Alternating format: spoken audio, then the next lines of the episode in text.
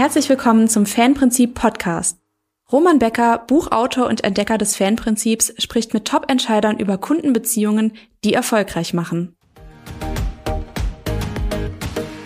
Ja, liebe Zuschauer, ich freue mich heute auf das Gespräch mit Lars Kalfaus. Lars Kalfaus ist Geschäftsführer von Dexcom für die Dachregion und Slowenien. Dexcom ist ein US-amerikanisches Unternehmen, das für Diabetespatienten kontinuierlich messende Glukosesensoren und Systeme entwickelt, herstellt und vertreibt. Weltweit hat Dexcom 4000 Mitarbeiter und einen Umsatz von rund einer Milliarde Dollar. Hallo, Herr Kalfaus. Guten Tag, Herr Becker. Guten Morgen. Herr Kalfaus, zunächst möchte ich Ihnen gern gratulieren, denn aus ähm, unseren Messungen wissen wir, dass Sie unter Ihren Diabetespatienten sagenhafte 36 Prozent Fans haben. Das ist hervorragend und zwar weit über Ihre Branchengrenze hinaus. Sie haben ja aber auch noch andere Kunden. Wer genau sind denn diese Kundengruppen und noch wichtiger, wie machen Sie diese denn zu Fans?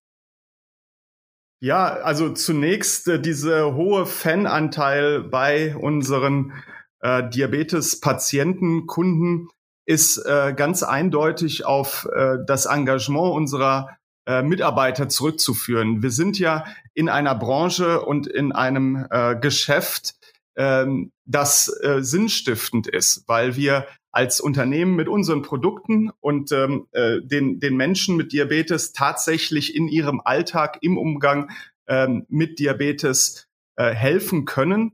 Und äh, damit ist es natürlich auch für unsere Mitarbeiter, und das spüren wir auch äh, am Engagement der Mitarbeiter, ein sehr sinnstiftendes Umfeld, äh, in dem sie arbeiten. Hier brennen alle dafür, wirklich einen Mehrwert äh, für die Patienten zu leisten und diese, wo sie auch nur können, äh, zu unterstützen. Und ich glaube, das sieht man dann auch an dieser ersten Befragung, die wir mit Ihnen durchgeführt haben und den, dem Ergebnis, was wir da ähm, in der Fanquote bei den Diabetespatienten erreichen konnten. Ähm, zusätzlich äh, zu den Patienten haben wir natürlich äh, unterschiedliche andere Gruppen, die sehr stark ähm, an äh, dem äh, der Diabetesbehandlung beteiligt sind und somit auch Teil unserer Kunden sind. Äh, das sind Diabetologen, äh, das sind Diabetesberaterinnen, das sind aber auch Freunde und Angehörige äh, der Patienten, die äh, hier äh, einen Einfluss haben äh, auf äh, ja, das gute Management äh, der Erkrankung. Und zu guter Letzt haben wir natürlich auch noch die Krankenkassen, mit denen wir zusammenarbeiten müssen. Wir operieren also in einem recht komplexen Umfeld mit vielen äh, Stakeholdern, die es gilt, äh, so optimal zu betreuen und in ihren Bedürfnissen auch äh, anzusprechen, dass am Ende das Beste für den Patienten und damit auch am Ende die bestmögliche Einstellung der des Diabetes äh, ähm, er, erreicht werden kann. Okay, jetzt geht's im Fernprinzip ja ganz entscheidend um zentrale Bedürfnisse. Äh, offensichtlich treffen Sie die zentralen Bedürfnisse der Diabetespatienten ja hervorragend. Ähm, inwieweit ähm, gilt das denn auch für insbesondere die Ärzte, von denen man ja allgemein hin äh, unterstellt, dass sie in dem Prozess eine ganz wesentliche Rolle spielen? Kannten Sie die auch oder haben Sie da umdenken müssen? Nein, die kannten wir natürlich auch äh, von Anfang an sehr gut. Äh, die Diabetologen und die Diabetesberaterinnen in den äh, niedergelassenen Praxen, aber auch in den, in den Kliniken und Krankenhäusern sind eine Gruppe, mit der wir äh, natürlich regelmäßig Kontakt haben von Anfang an. Sie sind eine zentrale äh, Kundengruppe für uns und ja auch natürlich der zentrale Ansprechpartner für die Patienten. Es gilt also äh, da ähm, tatsächlich ein Partner zu sein und zu helfen, äh, das Diabetesmanagement mit der Hilfe unserer Produkte bestmöglich und ähm, bestmöglich im Alltag integrierbar äh, umsetzen zu können. Gilt für die Patienten, gilt aber auch für die Praxen, weil wir müssen Angebote machen, die in den Praxisalltag und in den Praxisablauf äh, natürlich auch gut hineinpassen und äh, somit dann auch dem Patienten am Ende zugutekommen. Da ist es ja, wo dann letztendlich das Produkt und unsere Angebote auch wirken. Jetzt ähm, ist es so, dass dieser ganze Prozess ähm, und da kommen natürlich auch noch die Krankenkassen hinzu, sehr äh, verwaltungsaufwendig ist. Äh, Gerade auch in unserem deutschen Gesundheitssystem äh, haben wir einen hohen Backoffice-Verwaltungsaufwand, äh, oft auch äh, papierbasiert und nicht digitalisiert. Und das bedeutet natürlich, dass wir hier einen großen Stellhebel haben, äh, letztendlich die Prozesse zu vereinfachen und es für alle einfach zu machen, äh, diese Technologie auch nutzen zu können. Und das ist etwas, was wir uns auch aus den Ergebnissen dieser ersten Befragung mitgenommen haben und angeschaut haben, weil hier äh, glauben wir, ein großer Hebel äh, liegt, ähm, noch besser die Bedürfnisse unserer Kunden auch treffen zu können. Hm, okay. Sie haben ja sich recht grundsätzlich für, für das Fernprinzip als Steuerungssystem entschieden, nicht nur vor dem Hintergrund der fundierten Analytik, sondern Sie sind ja jetzt mittlerweile auch schon sehr intensiv in äh, Implementierungsprozessen. Warum? Wie, wie hilft Ihnen das weiter? Ja, da, ähm, da muss ich wahrscheinlich ein bisschen äh, weiter ausholen und den Kontext äh, schaffen. Äh, wir haben ein absolut ähm, innovatives, äh, überragendes Produkt, eine, eine wirklich tolle Technologie, die dem Patienten hilft. Wir sind auch ein relativ junges äh, Unternehmen. Ähm, wenn Sie sich vorstellen, dass wir so in den sechs, letzten sechs Jahren äh, unseren Umsatz aus einem einstelligen Millionenbereich äh, mehr als verhundertfacht wow. haben, ähm, dann ähm, zeigt das, glaube ich, auch, äh, welche Perspektive wir in den letzten sechs Jahren auch haben mussten, um so erfolgreich zu sein. Diese Perspektive war klar eine, die zentriert war auf das Produkt, auf die Technologie und das äh, in den Markt, äh, dem Markt zur Verfügung zu stellen und äh, sowohl den Diabetologen, Diabetesberatern als auch letztendlich dem Patienten zugänglich zu machen. Ähm, das ist aber auch eine unternehmensinterne Wachstumsherausforderung, die es erstmal zu bewältigen gilt. Ähm, und da müssen äh, dann irgendwann auch alle unternehmensinternen Prozesse letztendlich auch ähm, Schritt mithalten äh, in dieser Entwicklung, um möglichst gut die, wie ich vorhin ja äh, schon sagte, ähm, verwaltungsintensiven ähm, Schritte auch abbilden zu können.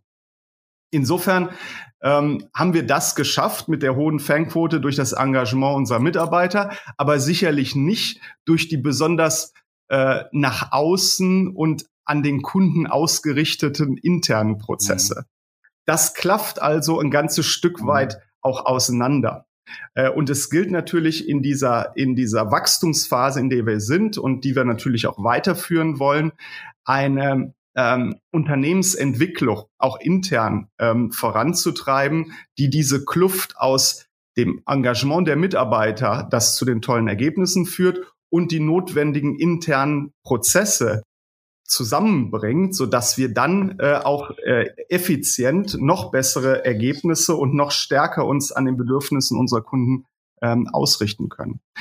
Ähm, für uns ist daher ähm, die Wahl für das Fan-Prinzip auch eines gewesen äh, und ist es äh, ganz stark, was nach innen äh, wirkt, ins Unternehmen hinein, ähm, was ähm, uns helfen soll, ähm, diese Prozesse anzupassen und was uns helfen soll, eine gewisse neue Narrative mhm. Äh, äh, und damit auch eine Kulturveränderung im Unternehmen hinzubekommen, ähm, was uns darauf vorbereitet, dann auch das Wachstum, was wir haben, verdauen zu können, aber auch weiter ähm, die Bedürfnisse unserer Kunden und damit auch das zukünftige Wachstum ähm, ausbauen zu können.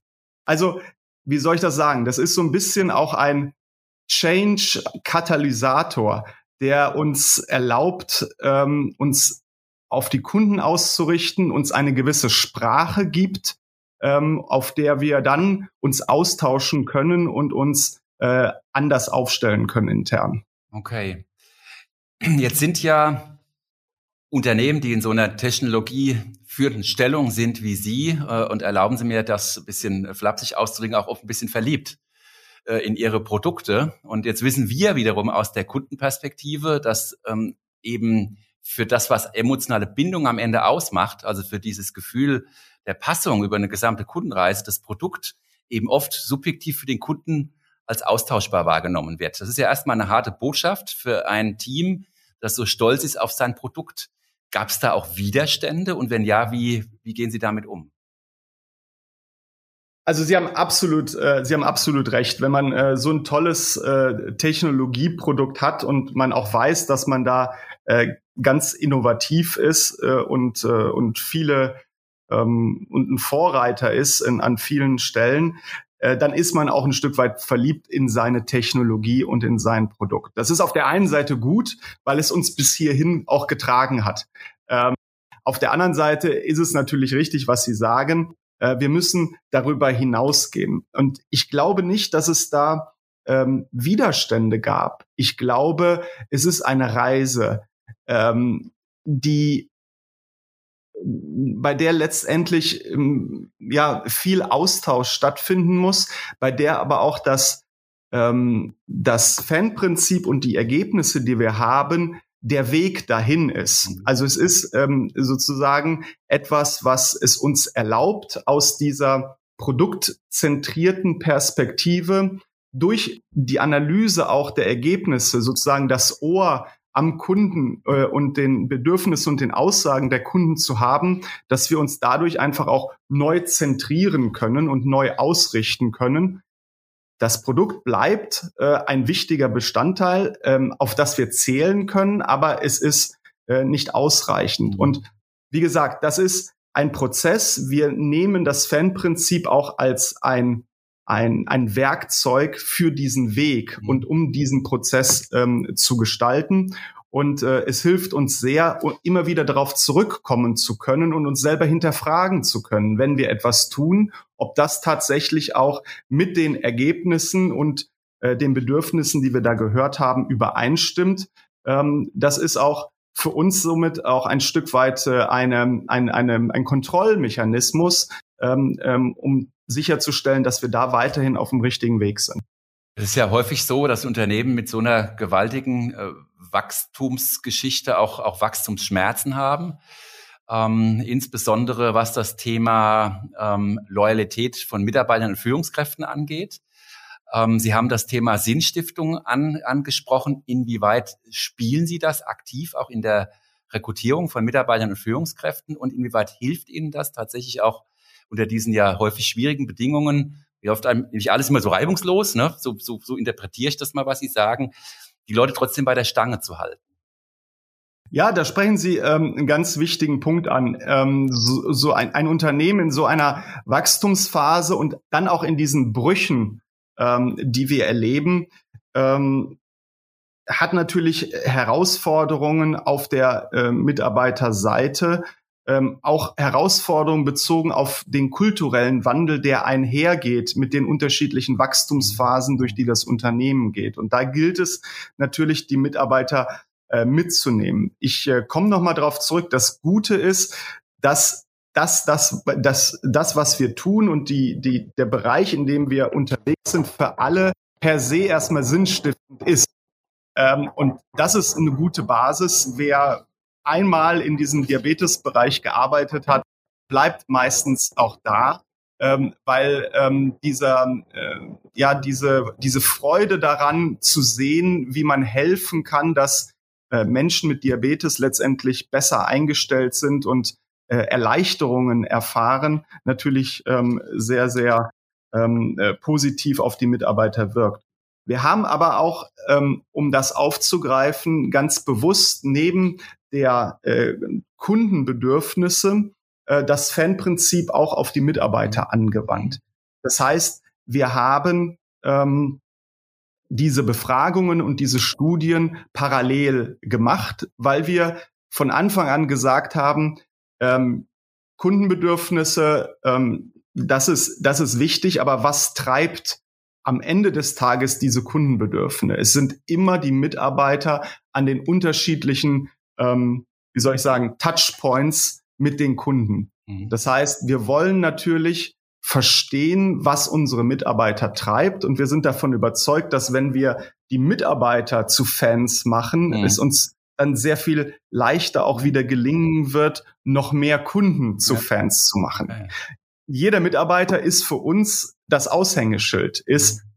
und auch für den Kunden ist jeder Mitarbeiter Dexcom. Und wir wollen einfach, dass ähm, diesen Spirit, den wir haben, durchs ganze Unternehmen geht und auch vom Kunden so wahrgenommen, äh, so wahrgenommen wird und als hilfreich dann auch mhm. äh, gesehen wird. Ja, also das ist in der Tat häufig ja ein Knackpunkt, dass die Unternehmen diese beiden Themen wie in so Silos äh, betrachten ne? und sagen, da mache ich meine Mitarbeiter zu Fans und da mache ich meine Kunden zu Fans und eigentlich hat es auch gar nichts miteinander zu tun. Aber was Sie sagen, ist ja am Ende brauche ich schon diese wesentliche Ausrichtung auf, äh, wie kann ich das zentrale Kundenbedürfnis wirklich auch, auch erlebbar machen. Und eigentlich brauche ich die Mitarbeiter und die Führungskräfte, die sich damit identifizieren können. Ne? Und, äh, genau. und, und Sie sagen, äh, da hilft Ihnen einfach dieser sinnstiftende Aspekt ähm, auch im Grunde sehr, um durch Höhen und Tiefen zu gehen. Ähm, ich würde gerne noch mal jetzt ein bisschen intensiver über das Potenzial auch dieser enormen Fanquote, die Sie äh, bei den Diabetespatienten haben, äh, zu sprechen kommen. Warum? Weil wir ja, äh, wenn wir jetzt so ein bisschen aus dem Nähkästchen plaudern, äh, wir wissen, es gibt einen starken äh, Wettbewerber, der jetzt nicht diese Technologieführerschaft hat, hat wie Sie, der wahrscheinlich auch nicht in Ansätzen so eine hohe Fanquote bei den, bei den Patienten hat. Ähm, auf der anderen Seite ist der Arzt, der Gatekeeper, der ja am Ende entscheidet, äh, was für ein äh, System letztendlich auch verordnet wird. Ähm, Gibt es denn Überlegungen bei Ihnen, dass das Potenzial dieser, dieser Diabetes-Patientenfans, die Sie haben, zu nutzen, um damit auch so eine Art Pull-Effekt auf die Ärzte auszuüben? Und wenn ja, wie, wie könnte sowas aussehen? Ja, das, äh, das passiert äh, schon ein wenig. Ich glaube, da muss man vorsichtig sein. Wir, wir, wir wollen eigentlich nicht diese unterschiedlichen Gruppen nebeneinander betrachten äh, und auch gar nicht so sehr, ähm, dass die eine Gruppe die andere mehr beeinflusst oder letztendlich aus, aus Geschäftsinteressen ähm, da ähm, irgendwie positioniert, ähm, sondern wir sehen das sehr partnerschaftlich. Äh, die äh, aus meiner Sicht eine, eine optimale Diabetesbehandlung ähm, kann nur gelingen, wenn die Diabetesberaterin, der Diabetologe und der Arzt äh, und, und, der, und der Patient ähm, sehr offen, vertrauensvoll und partnerschaftlich miteinander zusammenarbeiten. Wir sind der Hersteller, der eine Technologie liefert, die bestimmte Dinge erleichtern und zu besseren medizinischen Ergebnissen führen kann. Aber das muss ähm, letztendlich in diesem in diesem Dreieck auch passieren. Und ähm, Diabetes hat auch sehr viel mit Commitment äh, mhm. zu tun. Ähm, und Commitment ähm, zwischen Arzt, Patienten und Diabetesberater ähm, gewisse Dinge umzusetzen, gemeinsame Ziele zu verfolgen. Die müssen natürlich auch immer in den Tagesablauf, in die Bedürfnisse, in die äh, in die Alltagsrealität des Patienten passen. Und insofern ähm, sehe ich das eigentlich nicht als der eine soll den anderen beeinflussen, sondern ich sehe unsere Rolle eher darin, ähm, wie können wir äh, neben unseren Produkten in dem, was wir tun und wie wir es tun, eher unterstützen, dass diese unterschiedlichen Gruppen optimal äh, miteinander äh, zusammenarbeiten können, letztendlich immer zum Wohle des Patienten und der medizinischen Ergebnisse, äh, die dann auch ähm, produziert werden. Hm, okay, also äh, bis in der letzten Konsequenz irgendeiner Form von Plattformidee, äh, auf der diese Gruppen interagieren, weil ich stelle mir natürlich auf der einen Seite den Patient vor, für den ist ja äh, eine Diabetes schon äh, ein, ein lebensprägendes ähm, Ereignis, ne? was ihn auch ja. dauernd, dauerhaft beschäftigt. Also mit einem extrem hohen Involvement, während der Arzt, der heute ein Manager ist, der einen komplexen Praxisalltag äh, organisieren muss und äh, dankbar ist für jede Form von, von Entlastung. Äh, und am Ende geht es ja für Sie dann darum, wenn Sie das so beschreiben, was ja sehr viel Sinn macht, dass Sie diese verschiedenen Bedürfnisstrukturen auch irgendwie zusammenbringen müssen. Genau. Also der Patient ist ja heutzutage, äh, der Diabetespatient ist ja heutzutage bestens informiert. Ähm, es geht aber letztendlich darum, ähm, auch genau wie Sie sagen, dann zu schauen, wie können wir jeden bei seinen Bedürfnissen abholen und konkrete Unterstützung liefern, damit das am Ende rauskommt, was wir alle wollen, nämlich eine bessere Versorgung jedes einzelnen Patienten. Und da sind wir natürlich an einer Stelle, wo wir äh, versuchen, ähm, Prozesse zu verschlanken. Wir schauen natürlich, wie können wir es einfach machen im Verordnungsprozess? Wie können wir Bürokratie und Verwaltungsaufwand abbauen ähm, für den Arzt im Ver Ver äh, Verordnungsprozess? Wie können wir, und das haben wir auch aufgebaut, gerade auch jetzt durch, äh, durch die ähm, Pandemiezeit, wie können wir äh, Plattformen schaffen, bei denen die Patienten ähm, geschult werden können, ohne notwendigerweise in die Praxis äh, gehen zu müssen. Äh, natürlich nicht immer nur von uns heraus, sondern immer in Absprache mit den Praxen.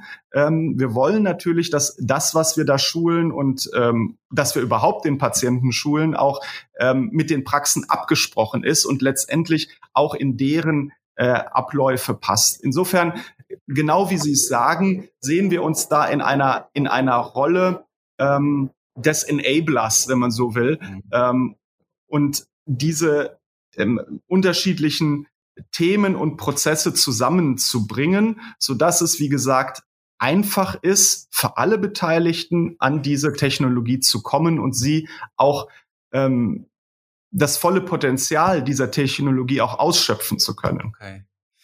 Das heißt, die Digitalisierung, die ja jetzt durch die Corona-Zeit äh, einen, einen, gewaltigen äh, Sprung nach vorne gemacht hat, hilft Ihnen in dieser doch relativ komplexen Konstellation zu orchestrieren. Kann ich das so, habe ich das so richtig verstanden? Ja, sie hat, äh, sie war erstmal eine große Herausforderung, äh, wie für viele andere mhm. natürlich auch, weil wir uns da äh, neu aufstellen mussten. Sie war aber auch und sie ist ähm, ein Stück auch ein Katalysator äh, gewesen, um neue Formate ähm, noch stärker herauszustellen und anbieten zu mhm. können. Also virtuelle Schulungen. Ähm, es hat sich ja auch gezeigt, dass dass die Technologie als solche ähm, und die Übertragung der, ähm, der Glukosewerte, die der Patient ja durch diesen Sensor kontinuierlich misst, äh, in eine Software, die der Arzt in der Praxis hat, äh, letztendlich auch die Möglichkeiten der Telemedizin sehr, sehr stark ausweitet. Und äh, wir haben dann natürlich auch gesehen, dass ähm, viele Beratungsgespräche auf Basis der Gott sei Dank ja vorhandenen äh, Informationen über äh, den, äh, die Situation äh, des Patienten ähm, dann auch stattfinden konnten und dann Praxisbesuche auch äh, vermieden werden konnten und trotzdem eine gute Beratungs- und Versorgungsqualität aufrecht äh, erhalten wurde. Und ich glaube, das zeigt auch so ein bisschen äh, die Zukunft und die Möglichkeiten, die weiterhin äh, darin stecken, sowohl in unseren Serviceangeboten als auch in der Produkttechnologie. Welche Rolle wird denn dann in einer ähm, vollständig digitalisierten Welt noch dieser Herzblutfaktor äh, Mitarbeiter spielen, den Sie ja am Anfang auch als eine ganz wesentliche ja, ähm, ein Asset der, der Dexcom auch herausgearbeitet haben, wenn wir den überhaupt noch brauchen? Absolut.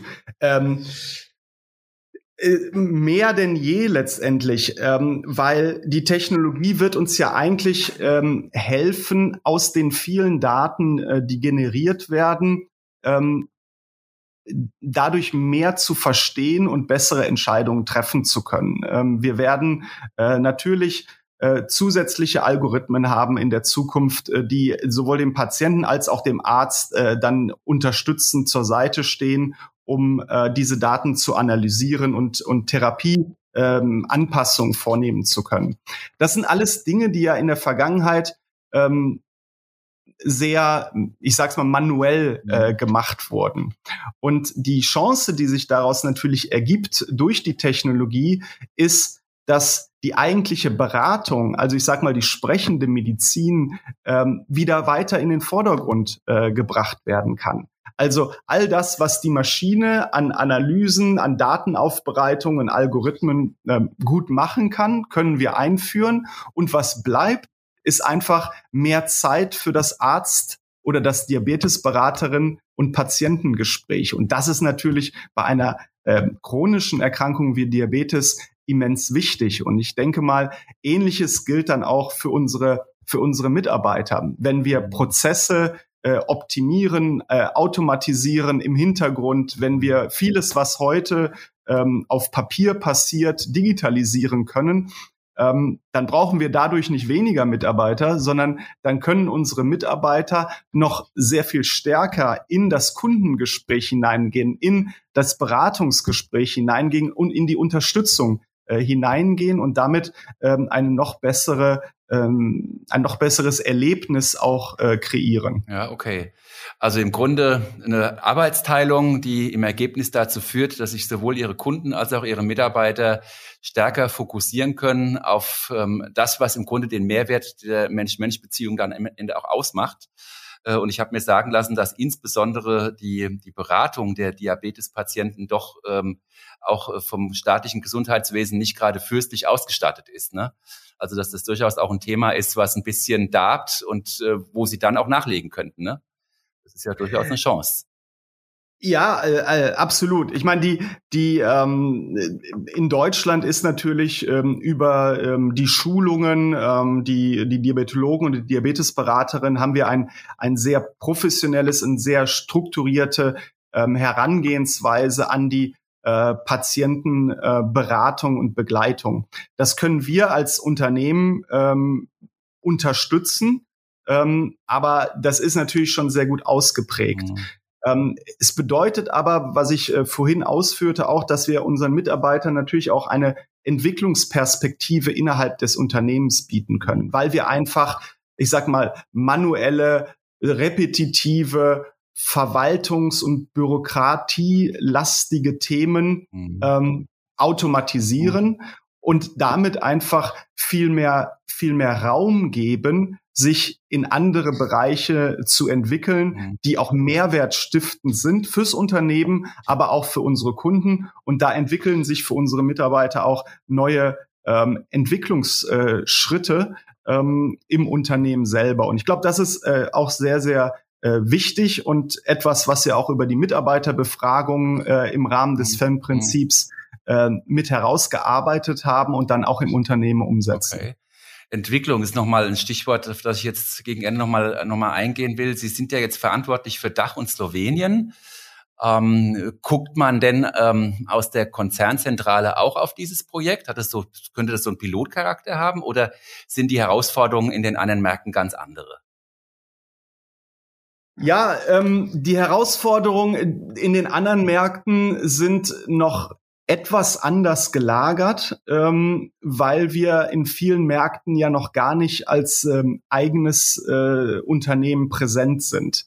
Das heißt, an vielen Stellen oder in vielen Märkten gilt es erstmal ähm, überhaupt da zu sein, überhaupt äh, äh, unsere unsere Technologie, unsere Angebote in den Markt hineinzubringen. Ähm, und insofern sind das auch spiegelt das auch die unterschiedlichen ähm, Wachstums- und Entwicklungsphasen wieder, in dem sich der Konzern befindet. Ähm, und da braucht man natürlich, je nachdem an welcher Stelle man steht, äh, hat man auch eine unterschiedliche Perspektive auf die Situation und braucht eine äh, differenzierte Herangehensweise. Ähm, ich hoffe aber schon, dass ähm, ein paar dieser, dieser Learnings, die wir hier ähm, generieren, dann perspektivisch auch für diese Märkte, die in der frühen Phase ihrer Entwicklung sind, mit berücksichtigt äh, werden können. Und wir dann dort auch sehr viel schneller auch in diese ähm, in diese Herangehensweise stärker hineinkommen, um da von Anfang an ähm, auch diese äh, neben den Produkten die Kundenbedürfnisse ähm, zu identifizieren und, und voranzustellen. Mhm, okay. Damit haben wir im Grunde schon die Brücke zu meiner ähm, Schlussfrage gebaut, äh, bei der ich ähm, Sie bitte Sätze, die ich jetzt ähm, anlese, kurz zu vollenden. Und das ist so ein bisschen die Idee, mal in die Zukunft zu schauen. In zehn Jahren ist Dexcom ein. Ähm, führendes Te Technologieunternehmen, das über den Indikationsbereich Diabetes hinaus Sensortechnologien ähm, im äh, medizinischen Umfeld entwickelt und anbietet. Mhm. In zehn Jahren wird das Thema Kunden zu Fans uns weiterhin äh, sehr stark beschäftigen mit dem Vorteil, dass wir noch mehr Zeit für unsere Kunden haben, weil Verwaltung und Bürokratie im Hintergrund ähm, automatisiert wurde. In zehn Jahren wird Technologie, wie wir sie heute kennen, wahrscheinlich nicht mehr da sein. Okay. Und in zehn Jahren sind Fanmitarbeiter bei Dexcom? Sehr viele, die heute da sind, werden in zehn Jahren auch noch dabei sein äh, und weiterhin Fans sein, ähm, weil wir etwas Sinnstiftendes tun und weil wir eine hohe Mitarbeiter ähm, Motivation ähm, haben. Und insofern freue ich mich, dass viele, mit denen wir heute zusammenarbeiten, sicherlich auch in zehn Jahren weiter dabei sein werden und ähm, ähm, für unsere Kunden ähm, einen Mehrwert leisten. Also so wie Sie die ähm, Story heute erzählt haben, bin ich ähm, ganz guter Dinge, dass Ihnen das gelingen wird. Vielen lieben Dank, äh, Lars Kalfhaus, für diese sehr ehrlichen und authentischen und spannenden Einblicke und ähm, wir drücken Ihnen die Daumen für die Zukunft von Dexcom und von Ihnen persönlich natürlich. Vielen Dank. Vielen Dank, Herr Becker. Dankeschön.